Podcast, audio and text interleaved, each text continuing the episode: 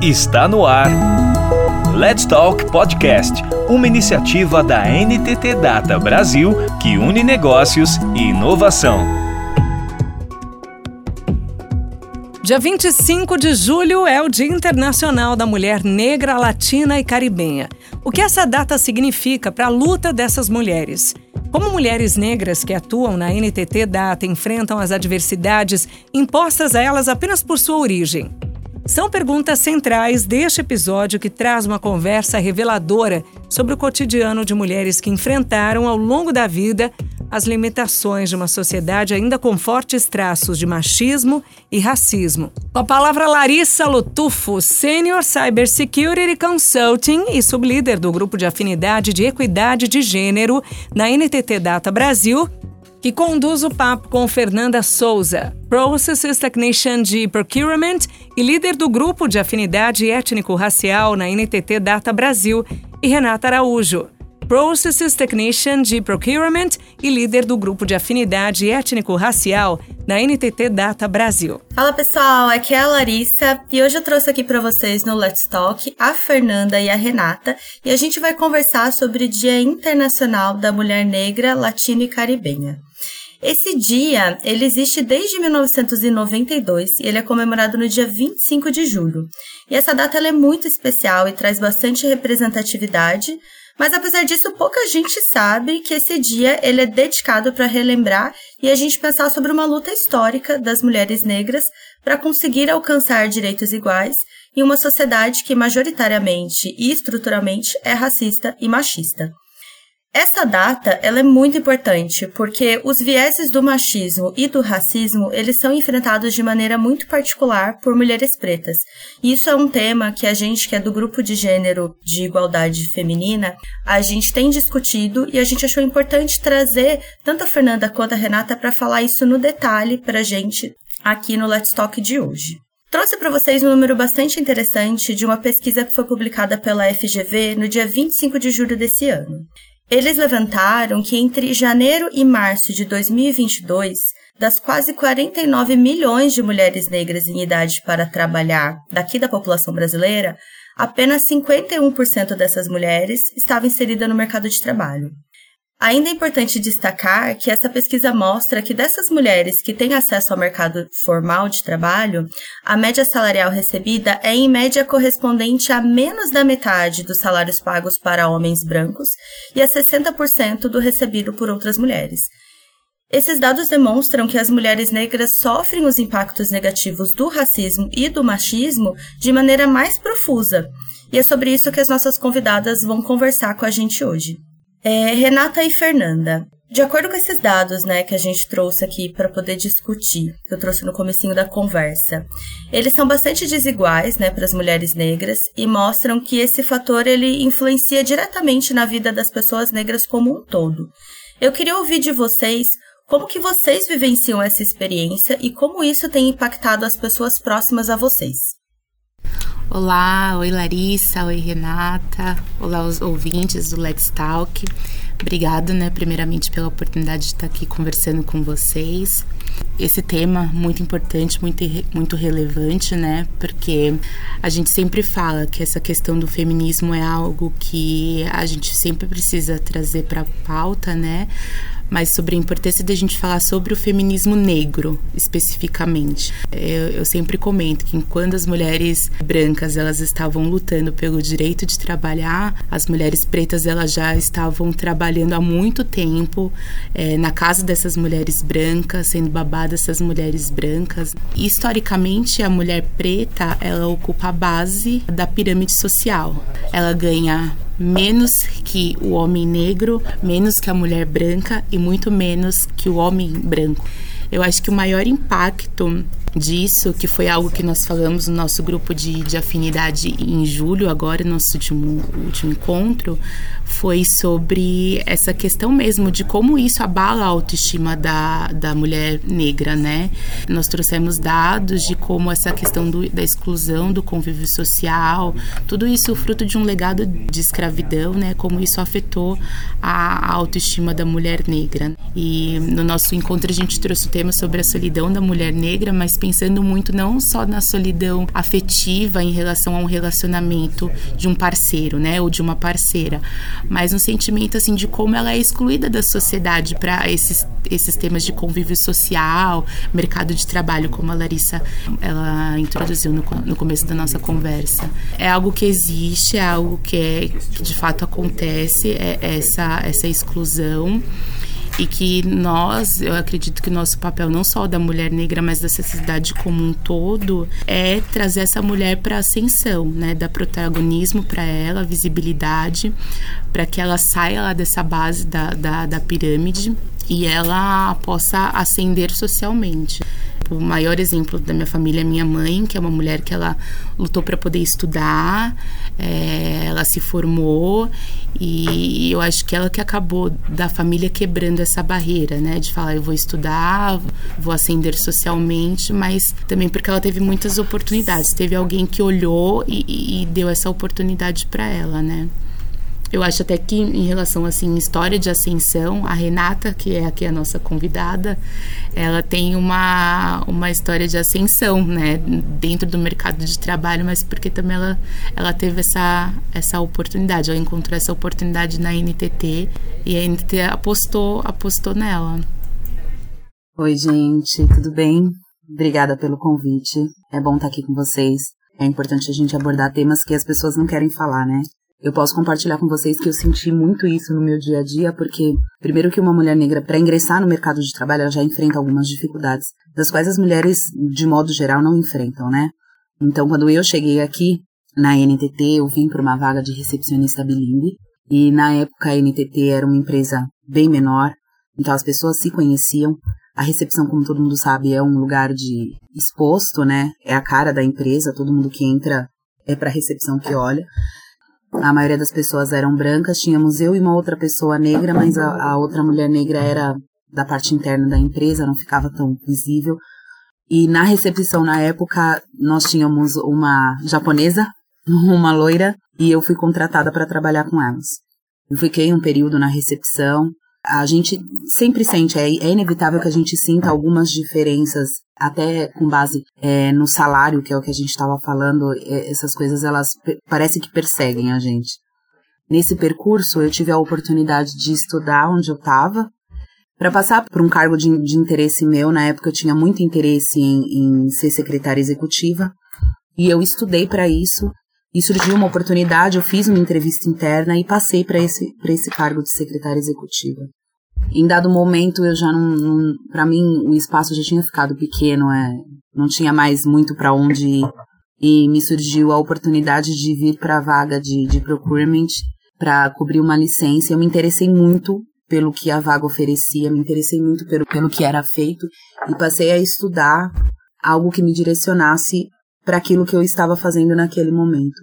Consegui um certo destaque nisso, a, a gestão me fez um convite para ficar e, e eu fiquei. Mas o detalhe importante disso tudo é que quando eu cheguei aqui eu já era uma mulher formada, uma mulher casada, com filhos, já tinha tido outras experiências trabalhando em, em algumas outras empresas, mas eu nunca tinha tido a oportunidade tão palpável, tão nítida de ingressar em outro departamento ou de executar uma nova função, como quando eu estive aqui, né? Do jeito que eu tive aqui, essa oportunidade. Eu tive muitas dificuldades, assim, até em entrevistas a gente nota a diferença de tratativa. Quando eu entrei aqui, a gestão, que já não faz mais parte do quadro da empresa, falou para mim: é, eu tô correndo um risco te contratando. Se acontecer qualquer coisa, qualquer inconveniente, você pode falar comigo, porque é um risco que a gente está correndo. E eu sabia do que ela estava falando e ela também sabia. Eu acho que hoje, olhando as coisas como estão, eu, eu acredito que as pessoas têm, as mulheres negras têm menos dificuldade de, de, de ascender na, na profissão, de, mas ainda é, é pouquíssima a oportunidade que é dada, é, é, é pouquíssimo a visibilidade que é dada. É, a gente escuta comentários, ouve mulheres negras falando do espaço que elas não têm, de exercer funções que equivalem a determinado salário, mas elas recebem outro. Eu acho que a gente está longe de conquistar uma igualdade nesse nível, mas eu acho que a gente está no caminho. apesar das dificuldades, é possível, mas não igual às outras pessoas, né? ainda está distante de ser igual. Perfeito. Concordo muito assim com a fala de vocês duas, apesar de eu não saber como é a experiência né, de ser uma mulher negra, eu tenho a experiência de ser mulher no mercado em que quando eu entrei, né, eu, eu sempre gostei de trabalhar muito com e-commerce no começo da carreira quando eu era jornalista, e eu ia para os eventos e eu era a única mulher. E você se sente muito sozinha, porque não é a questão só do gênero, é a questão de você, se acontecer alguma coisa ali, você não tem para onde correr. Essa falta de segurança, às vezes, que você sente, porque infelizmente, perto de homens, nem sempre a gente se sente muito segura. Eu também acho que tenho sentido bastante dessa experiência que vocês descreveram de estar numa empresa que se preocupa com isso, que fala sobre isso, e a gente acaba vivendo até uma bolha um pouco positiva, né? De que a gente vive num espaço que isso é conversado, isso é falado, isso é discutido e é tido como uma pauta para a empresa, né, de melhoria da empresa. A diversidade é vista dessa maneira. Mas infelizmente a gente sabe que não é uma realidade de todo o mercado de trabalho. Nesse mês de julho, eu trouxe para o grupo de afinidade de gênero uma amiga pessoal minha, que é a Alana. Ela é analista financeira lá do Itaú e ela foi a quinta mulher negra da história da Poli, da USP, a se formar da universidade. E eu fiquei muito chocada, né, quando a gente descobriu isso, porque imagina, eu tô com 30 anos e uma pessoa da mesma idade que eu foi a quinta pessoa a se formar na Poli, a quinta mulher negra a se formar na Poli, e foi um número que me que mexeu comigo. E aí, quando a gente veio trazer esse tema no grupo, eu falei, não, Alana, você tem que ir lá e tem que contar como foi esse seu percurso, né? E ela falou um pouquinho pra gente dos impactos que a desigualdade de raça trouxe na saúde mental dela. E aí eu queria ouvir eh, um pouco dessa experiência de vocês, como que vocês têm lidado com isso, se foi uma coisa assim crescente dessa consciência ou se não sempre teve explícito de que existe impacto, de que existe um tratamento diferente. Queria que vocês contassem um pouquinho pra gente. Ai, Lari, eu acho que eu acho não, eu tenho certeza que esse impacto existe. Isso começa na nossa infância, né? Algumas pessoas, dependendo do ambiente que elas vivem, as pessoas que fazem parte desse ambiente demoram um pouco para perceber isso, né? Passam a perceber na fase adulta. Eu senti isso muito cedo, até porque eu tive um pai que deixava isso muito bem estabelecido pra gente, que nós éramos diferentes, não, não, acho que não é a palavra, mas ele, ele dizia que as dificuldades que nós íamos enfrentar eram maiores do que de qualquer outra pessoa. Então, a gente saiu de casa muito consciente disso. E aí você passa por um período na infância que algumas coisas não fazem sentido porque você tem a inocência de uma criança. Então eu era uma criança preta com o cabelo diferente, o nariz diferente, a boca diferente, a estrutura corporal diferente. E quando você entra na escola, as crianças elas já vêm de casa com uma visão do que é normal, do que é padrão, porque a mídia mostra, mostrava na época o que era o padrão, as roupas mostravam o que era padrão. O cabelo que se olhava no outdoor, na revista, na banca, era o padrão. E o meu, nada meu era padrão. Então eu comecei a sentir muito isso na infância, apesar de estudar em escolas pagas e principalmente por estudar em escolas pagas, porque a maioria das pessoas não eram pretas, eu, eu convivi num ambiente mais branco do que preto, mas eu convivia muito com a minha família, com pessoas do condomínio onde eu morava, que eram pessoas pretas, eu só me senti em casa quando eu estava com essas pessoas que eram iguais a mim. E aí você sai da fase da infância, onde as crianças agem com um pouco de estranheza, mas isso eu só notei na adolescência, porque quando eu era criança eu não percebia isso. E na adolescência você começa a passar por uma fase diferente, porque a textura do seu cabelo muda, o seu corpo muda, a sua voz muda, o seu consciente fica diferente. Então, quando você chega na adolescência, você percebe que as suas amigas, elas têm elas são brancas, do cabelo liso, algumas do olho claro, a boca afinada, o nariz afinado, magras, e você é preta, o seu cabelo é crespo, você alisa o cabelo, que é um, um outro processo que você passa para tentar parecer igual. Hoje as pessoas usam o cabelo liso por opção, mas na época é porque era um padrão. Então eu, eu alisava o meu cabelo porque eu, eu tinha que parecer igual às outras pessoas, né? E, e, e gente, alisar o cabelo é, é, é sofrido, viu? Não, não é uma coisa legal de se fazer. Não era bacana. Mas a gente fazia. E aí você alisava o cabelo, mas você não podia mudar a sua cor, você não podia afinar o seu nariz. E aí você percebe que as suas amigas todas já beijavam na boca, elas tinham uma paquerinha, os meninos se interessavam. E dentro de mim aquilo foi crescendo de um modo muito negativo, porque eu achava que tinha alguma coisa errada comigo. A princípio eu não ligava, eu falava, ah, eu também, ninguém se interessa por mim, mas eu também não tenho interesse de ninguém se interessar por mim. Mas chega algum momento, em, em determinado momento, que você pensa, poxa, tem alguma coisa errada comigo. A ponto de, alguma, algumas vezes, algum menino se interessar por mim, eu achar que ele estava tirando um sarro da minha cara. Eu achar que era deboche ou que ele tinha feito uma aposta. E aí você vai para a faculdade e na faculdade também hum, as coisas não normalizam. Isso nunca normaliza, porque você nunca vai ser padrão, entende? E quando você entra no mercado de trabalho, por você ter passado por tudo isso, fica muito nítido que você não é escolhida para algumas coisas por causa disso, porque aí você já tem maturidade para entender que é isso. Você passou por todo um processo para saber que, ah, não é coisa da minha cabeça, sabe? Não é mimimi. E aí não é só porque você é mulher, é porque você é preta. E são coisas que você não pode mudar. E aí você entra no mercado de trabalho e você recebe vários nãos. Um exemplo disso é, eu estava uma vez conversando com uma pessoa, essa pessoa era loira, uma mulher, loira do olho azul. E eu comecei a falar para ela, nossa, eu fui recusada em várias entrevistas na minha vida. Eu tive várias recusas, assim, de eu querer muito aquela vaga e eu não consegui. Ela falou para mim, nossa, se eu falar para você que eu nunca recebi um não, a sua cabeça, ainda que você lute contra aquilo, é muito difícil de você superar isso quando tudo diz que não e você tá tentando falar não. Eu sou uma pessoa, uma mulher como qualquer outra, tão capacitada quanto. Eu posso, eu consigo. Hoje, hoje, eu levo isso com mais leveza. Eu consigo passar para as minhas filhas que elas são lindas, que o cabelo delas é lindo e eu consigo fazer elas se aceitarem. Eu não tive essa estrutura, mas elas têm. E eu consigo converter esse sentimento numa coisa boa de falar, ó, não, você não precisa alisar o cabelo, seu cabelo é maravilhoso. Então hoje eu tenho maturidade para entender que o problema não está em mim, sim em toda a estrutura do nosso país, da humanidade como um todo. O problema não sou eu, o problema é o que foi estabelecido lá atrás.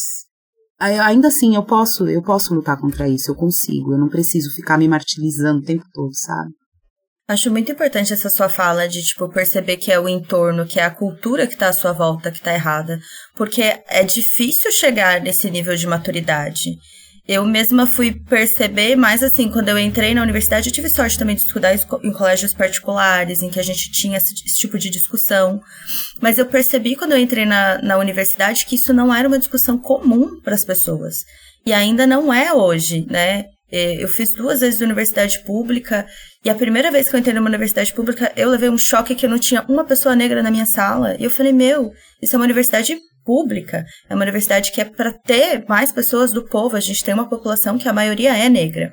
E é até estranho é, a gente ver que o padrão é da mulher branca, loira, de olho claro, sendo que a maior parte da população não reflete isso. É, chega a ser uma loucura, né? Se for parar para pensar. É, o grande problema, eu acho que a gente vive em um país que é racista, porém ele nega a todo custo o racismo, né? A gente fica muito nesse discurso, somos todos iguais, o Brasil é o país da miscigenação, algo que eles venderam pra gente, pra gente aceitar, né? Meio que, sabe, um cala-boca pra gente meio que se conformar, mas é o que a gente, o que você comentou. Se mais de 50% da população ela se declara é, negra, cadê essa população ocupando todos os espaços, né? Que seja nas universidades, que seja no, no mercado de trabalho, né? Que seja é, na política também, né? Na, na, no Senado, por exemplo, a gente a gente não vê eu acho que o grande problema, é, um dos maiores problemas no, no racismo é isso, que ele diminui a ponto de querer camuflar como se não existisse, né? É, é, a maioria da população, mas essa população nos lugares que seriam assim positivos, mercado de trabalho, é, não, na, na educação, universidades, não está. Mas vai a gente verificar o número de pessoas no sistema prisional, morando em favelas e comunidades. Aí sim você, você acha uma, uma porcentagem muito maior, então, de, de pessoas negras, né? cada vez mais, quanto mais a gente se conscientizar que sim, somos um país racista, que tudo bem, na nossa individualidade, nós não somos racistas, mas como sociedade somos, porque crescemos assim, né? Nascemos assim, nós temos 400 anos de história de escravidão, então nós temos muito que reparar. Né? Então, acho que quanto antes a gente se conscientizar que cada um tem uma parcela para fazer dentro disso, é, mais rápido a gente vai conseguir reduzir essas, essas desigualdades. E ajudar a nossa geração, né? A pensar a próxima geração, a não ter esse sentimento de que você está sempre eles estão sempre tentando apagar a gente da história. Você está sempre perdendo. Sempre perdendo, exatamente. Como mulher, essa sensação é muito, muito forte.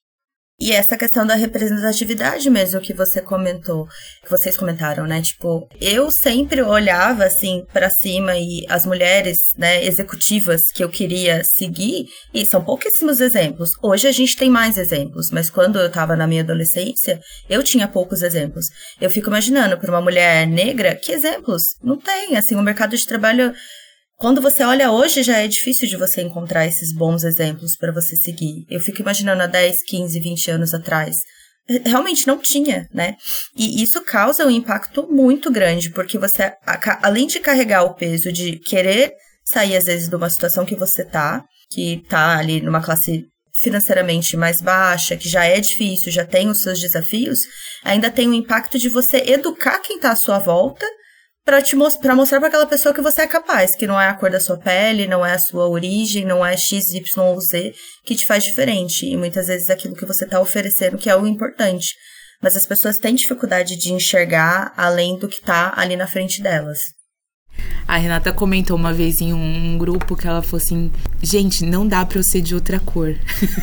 Se eu pudesse, eu mudaria, porque olha, a, a, o desprivilégio é tão grande desprivilégio no sentido assim, da falta de oportunidade mesmo, de o quanto as pessoas nos colocam lá atrás.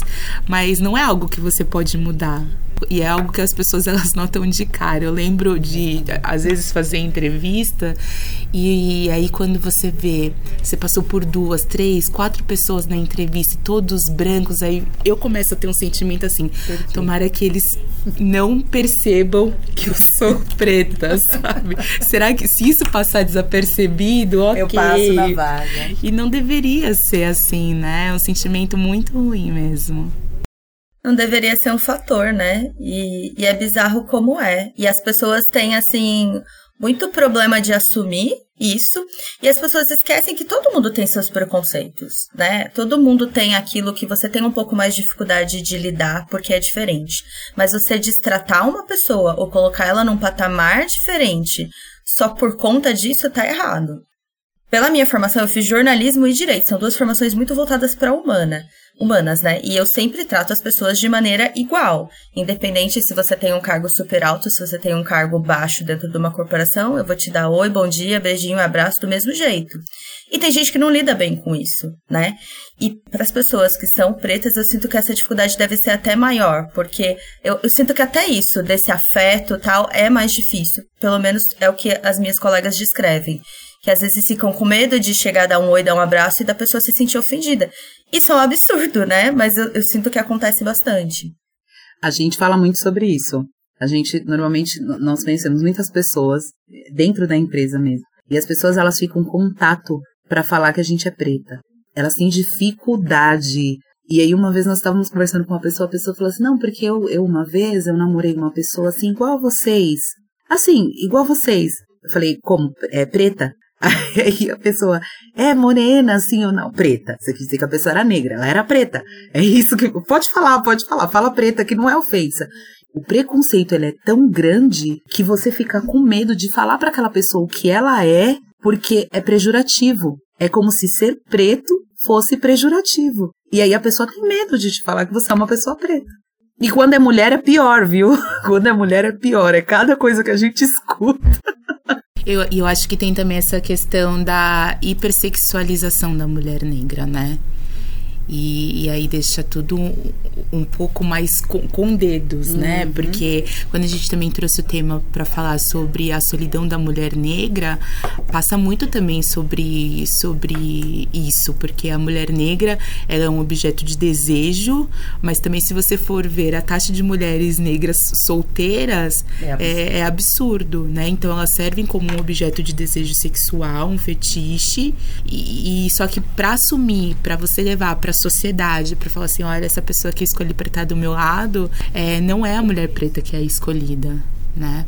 E tudo isso vai mexendo naquilo que você falou de, de é, autoestima mesmo né? Não, eu sempre falo, gente, a gente tem que começar a desconfiar de tudo. Ah, vocês são as chatas, as mimizentas. Não, você tem que desconfiar, porque não é possível que num país que mais da metade é, é, é negro, você tá num espaço que só tem branco. Na sua empresa só tem branco, no seu board só tem branco. Não é normal. Eu acho que cada vez mais a gente tem que questionar, falar, mas cadê a, as pessoas pretas aqui? O que, que aconteceu que vocês, que elas não estão ocupando esses espaços, né?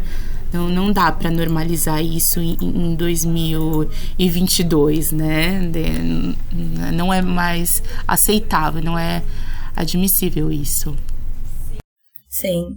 É, nunca foi aceitável, mas hoje a gente consegue vocalizar isso de uma maneira mais explícita e, e, sem, acho que, levar tantos malefícios, né, por isso, porque acho que antes era muito claro o preconceito na sociedade, né, tipo, se você pega 100 anos atrás. Cada vez mais está se tornando é, mais difícil de você identificar quando a pessoa é racista ou não. Em algumas situações, eu sei que em termos gerais de população em geral, isso acontece, mas você vê muitas empresas tendo essas iniciativas de diversidade para contratar mais mulher, para contratar pessoas trans, para contratar pessoas negras. Isso está acontecendo. E eu acho que é importante a gente falar sobre a importância desses programas mesmo quando são os programas de fachada, mas que eles são importantes, porque você precisa é, reverter um pouco dessa dívida histórica que você tem com essa população, seja pessoas negras, mulheres, LGBTQI+, enfim, existe, né, realmente ali uma dívida muito grande, mas com as pessoas negras isso é muito explícito, porque acaba acontecendo isso que vocês falaram. Você chega num ambiente e não tem nenhuma pessoa negra num ambiente que deveria ter pelo menos 50% de pessoas negras ali. Eu queria que vocês falassem um pouquinho sobre esses programas, né, de, de diversidade, programas de cota em universidade eu sempre fui muito a favor e por eu ter visto isso na universidade, eu vi como alterou a estrutura. Eu entrei em 2009, depois eu entrei em 2016 e eu vi que melhorou depois que você que instituíram as cotas, que eu fiz a mesma universidade, né? Então eu consegui ver essa diferença. E eu sempre defendi cotas, em geral, seja na política, seja na universidade, seja nas, nas empresas.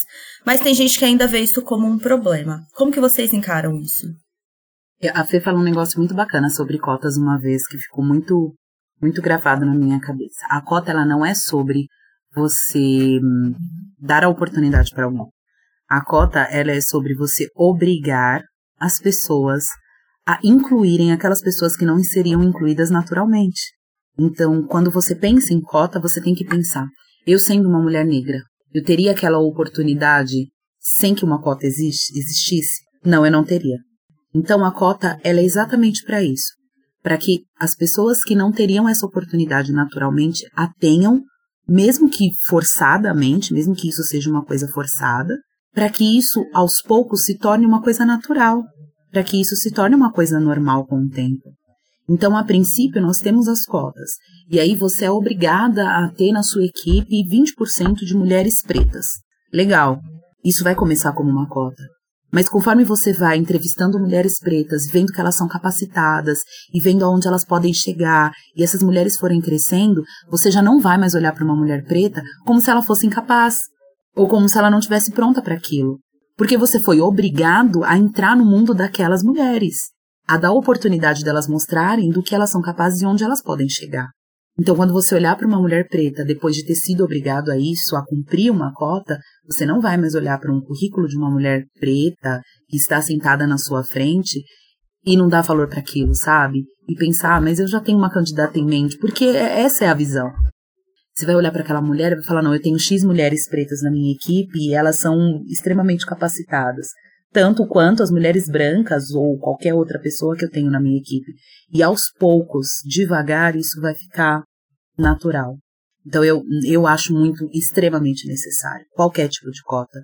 Eu sou muito, muito a favor, porque eu acho que, na minha visão, isso é, é uma porta aberta de oportunidade para gente que não teria essas oportunidades de, de modo natural, como as outras pessoas. É, eu acho que eu concordo com, com a Rê. Tudo pode começar com a cotas e aí você dá uma oportunidade, né, para a pessoa se mostrar, mostrar a capacidade dela e ajuda até a pessoa às vezes que tem aquele viés, né, de, de, de preconceito, ela sair isso, né, desmistificar essa, essa questão, né. É, e é uma, é uma questão de reparação histórica, gente. É, não, não, eu, eu acredito que não é muito discutível, né? Porque a gente não teve uma oportunidade, né? Acabou a, a, a, escravidão e não houve nenhuma lei, nenhum incentivo para incluir essa população é, na sociedade, né? Então a gente tinha uma população que não tinha estudo, que só trabalhava, uma população que foi jogada às ruas e depois ela começou a se a se amontoar em, em, locais mais periféricos, né? E para mim as cotas elas precisam, elas precisam existir até que chegue um momento que a gente consiga equilibrar essas oportunidades, né? Que todo mundo tenha as mesmas oportunidades e aí talvez um dia a gente não precise mais mais de cotas, sendo bem assim otimistas. E, e a questão do, dos grupos de diversidade, das vagas afirmativas dentro das empresas, as empresas elas entenderam que a diversidade é algo importante e faz elas também mais, né? Então, se não for por boa ação, assim, de, de pensar no social, que seja então nesse interesse mesmo de, de, de lucrar mais, né? Porque tem hoje diversos estudos que mostram que quando você tem uma empresa diversa, você vai conseguir fazer com que o seu produto, serviço, ele chegue para mais pessoas, né? Quando a gente estava falando dessa questão de, de dos grupos de diversidade que algo que as empresas elas estão fazendo, a gente viu que uma empresa é, ela não tinha uma equipe diversa para desenvolver determinado software, por exemplo, era um software de, de identificação facial e aí, quando eles foram vender esse software pro, pro mercado, foram fazer uma, uma versão demo, é, eles testaram em diferentes pessoas e em pessoas com os, os fenótipos negroides, e, e, o software não passou, não leu o rosto de, de, da pessoa negra, né? Não identificou lá que aquele nariz mais largo era um nariz, né? Aquela boca mais acentuada era uma boca. E aí a empresa perdeu a concorrência nesse, nesse para vender esse produto. Então, pegou um prejuízo, porque talvez se tivesse uma, uma equipe de testes, né, diversa, com pessoas diversas que fizessem o teste antes, né, desse produto, talvez ia conseguir vender no mercado. Então, não é só uma questão mais do social, que também é muito importante. Nós, como sociedade, temos esse, é, essa obrigação. Mas é na questão mesmo que as empresas, se elas estiverem equipes mais diversas, é, com diferentes pontos de vista, com certeza ela, o produto, o serviço dela vai chegar mais longe, né? Porque a, a pessoa que vai comprar, ela vai olhar o produto ou o serviço e, e vai falar: ah, esse produto está conversando comigo, esse serviço me representa, né? Hoje a gente vê uma quantidade de produtos é, direcionados para pessoas pretas ou pessoas com algum fenótipo, seja o cabelo, por exemplo, crespo, né? Eu fico pensando, hoje o mercado tá até. Hoje tem tanta opção que você fica até perdido. Mas antigamente antigamente, antigamente não tinha, né? Então hoje com a valorização dessa questão do natural, de você de aceitação, as empresas elas perceberam que é uma oportunidade de ganho e tem que aproveitar. E, e eu acho que nós como pessoas pretas, mulheres negras, a gente tem que surfar essa onda mesmo, aproveitar essa essa janela aí de oportunidade. Gostei bastante dessa sua fala de, né, de você aproveitar isso como uma oportunidade, porque é aquilo. não tinha esse espaço. Quando você fala de antigamente não tinha produtos para o cabelo, é antigamente de 10, 20 anos atrás, não é tanto tempo. Historicamente, é, parando para pensar, é pouquíssimo tempo. 10 anos você não ter a, a, a diversidade de produtos no mercado que você tem hoje para públicos diversos. Em 2019, eu assisti uma palestra do Obama no Vetex Day, em que ele falava que, da gestão dele, um dos pontos mais importantes é ter uma, uma equipe diversa porque através de uma equipe diversa você consegue trazer, é, alcançar resultados melhores e você também consegue inovar. Porque como que você vai conseguir inovar se são as mesmas pessoas que estão tomando a decisão? Se são só somente homens brancos de um certo status social que estão tomando a decisão, você não vai conseguir mudar um país. E isso também serve para a realidade de uma empresa. Você não vai conseguir tornar essa empresa a próxima empresa ali que vai fazer diferença no mercado, e a gente está dentro de uma empresa de tecnologia que tem que pensar nisso, se não tiver pessoas diferentes trazendo ideias diferentes, vindo de pontos de vista diferentes, né, para poder trazer as soluções. Então, essa sua fala sobre a diversidade, eu acho ela muito importante, muito válida para o mercado de trabalho. E para a gente fechar nossa conversa, né, que tá muito boa, eu acho que esse assunto foi muito gostoso da gente discutir, muito importante de trazer esse dia também para a corporação. É um dia que nem todo mundo tinha ciência, né, de que ele existia. Eu mesma entrei em contato com ele esse ano, eu não conhecia, então acabei me informando sobre ele. Mas queria que a gente trouxesse um pouco assim para a realidade da empresa. O que, que vocês acreditam que aqui dentro da NTT Data a gente pode fazer melhor do que a gente tem feito para tornar essa desigualdade entre mulheres negras e o restante da população da NTT Data um pouco me menor? Bom, eu acho que o espaço que a NTT Data já que ela disponibiliza para a gente ter essa conversa, igual você falou lá no começo, um espaço seguro, um espaço de troca, né, para a gente ter essa conversa já é muito importante.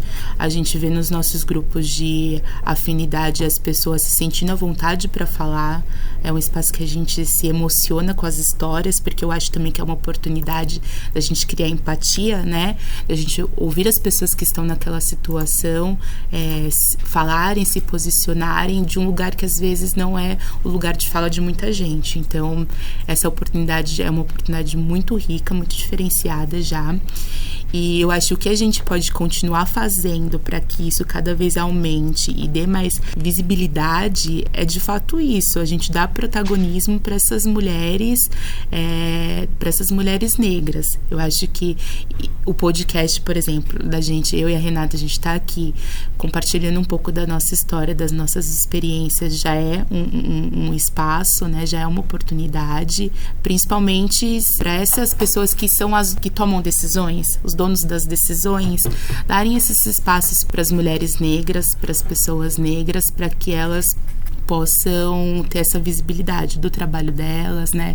Na, na reunião que a gente teve, a gente falou para quanto, para quantas pessoas negras você dá afeto. E afeto a gente está falando de você dar um elogio, de você é, elogiar o trabalho dela, de você falar sobre a importância do que ela faz, né? De você dar é, oportunidade de contratar alguma mulher preta para sua equipe. Se ela não tiver o, a, a capacidade técnica, talvez olhar para as as oportunidades para os soft skills, né, que eles falam e treinar dentro de casa. Nossa empresa é uma empresa que tem muita ferramenta para profissionalizar as pessoas aqui dentro, né?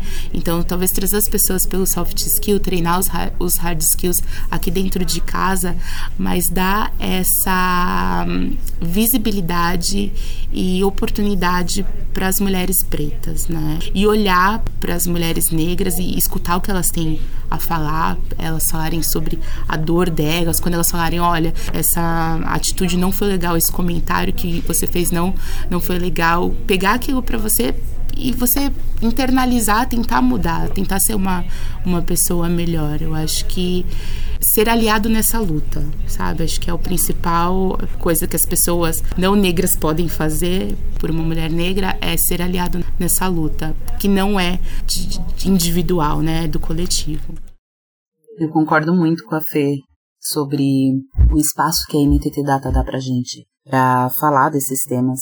Eu acho super importante os grupos que nós temos sobre diversidade, porque a, nós somos líderes do grupo étnico-racial e a gente percebe principalmente no, nas últimas reuniões, nós temos percebido que nós estamos falando não para pessoas pretas, nós estamos falando para pessoas brancas.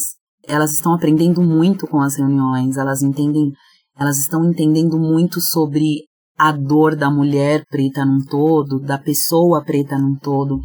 E é legal que as pessoas que participam tenham interesse em aprender isso. Então eu acho que esses espaços são de extrema importância para a gente continuar nesse processo de crescimento com relação a isso, sabe? Acho legal também que as pessoas, ainda que estejam numa reunião que é o nosso lugar de fala, elas estejam atentas aos detalhes das falas, sabe? Que, que elas recebam isso de modo que talvez você não entenda da dor que é, talvez você não, não, não entenda porque não é o seu lugar de fala mesmo, mas você pode respeitar e passar a fazer diferente para mudar alguma coisa. Quando a gente briga por isso, é, existem vários, vários fatores envolvidos. E as pessoas podem pensar um milhão de coisas. Ah lá, nem foi nada demais o que eu falei. Olha só, é, ela podia ter levado na boa. Mas quando você branca ou você branco toma uma atitude em prol da luta de outra pessoa, fica claro para quem tá te assistindo que aquela outra pessoa fez não foi legal. Porque você tá tomando a frente de uma luta que não é sua. É, esses espaços, eles, eu, eu acredito que eles tendem a crescer muito aqui. Nós estamos num caminho muito bom. Eu acho importante a gente continuar tentando as vagas afirmativas, porque isso dá uma obrigatoriedade que a gente ainda não tem, isso traz oportunidade para pessoas que precisam dessas oportunidades. Eu acho que nós estamos no caminho e que já é um começo. Acho que a gente pode alcançar um, uma porcentagem bacana aí de, de mudança, de interação de mulheres pretas, de crescimento, de mulheres pretas na liderança, de mulheres pretas em cargos importantes eu acredito que a gente está no, no, caminho ideal. Perfeito. Queria aproveitar e deixar o espaço para vocês é, convidarem as pessoas para participarem do grupo de afinidade étnico-racial. Fala para o pessoal qual é o dia, como que faz para se inscrever. Então, gente, as nossas reuniões elas acontecem sempre na segunda terça-feira do mês, das 18 às 19 horas. É, toda vez que a gente na semana, né, a gente sempre lança o, o, o Save the Date para as pessoas marcarem na agenda. E vocês também podem procurar qualquer pessoa da, da equipe de diversidade, ou então também eu e a Renata, para se inscreverem. Eu acho que é, é um espaço muito, muito interessante. E, eu acho que o grupo de afinidade, ele sempre rende para além da NTT Data, sabe? Porque a gente vê as pessoas, elas contando histórias, elas comentando, né? Ah, porque eu comentei disso é, na mesa de jantar com a minha família, né? Então é um espaço de muita troca e muito aprendizado. Então é muito gostoso. As pessoas, elas precisam participar, as pessoas brancas, as pessoas não brancas, porque eu acho que é um espaço para todo mundo aprender e essa luta é de todos nós. Legal, e eu vou aproveitar o gancho e também deixar o convite para quem quiser participar do grupo de afinidade de gênero. É, essa conversa aqui nasceu né, da junção dos nossos dois grupos aí, para a gente poder trazer esse assunto. O nosso grupo é toda última terça-feira do mês e a gente também sempre manda o um invite aí para todo mundo e todos são muito bem-vindos. Fernanda e Renata, queria agradecer muito de terem vindo aqui no Let's Talk com a gente. Foi muito gostosa a conversa, acho que foi muito importante essa conversa que a gente teve. E vamos tentar pensar em mais parcerias produtivas dessa forma. Muito obrigada. Muito obrigada, Lari, pelo convite. Muito obrigada aos ouvintes também. Obrigada, Lari. Obrigada, ouvintes. Foi muito gostoso estar aqui batendo esse papo. Super importante e a gente espera por vocês no grupo étnico racial. Até breve. Tchau, pessoal. Até logo. Até o próximo Let's Talk. Você ouviu Let's Talk Podcast, uma iniciativa da NTT Data Brasil que une negócios e inovação. Toda semana tem novidades por aqui. Até lá!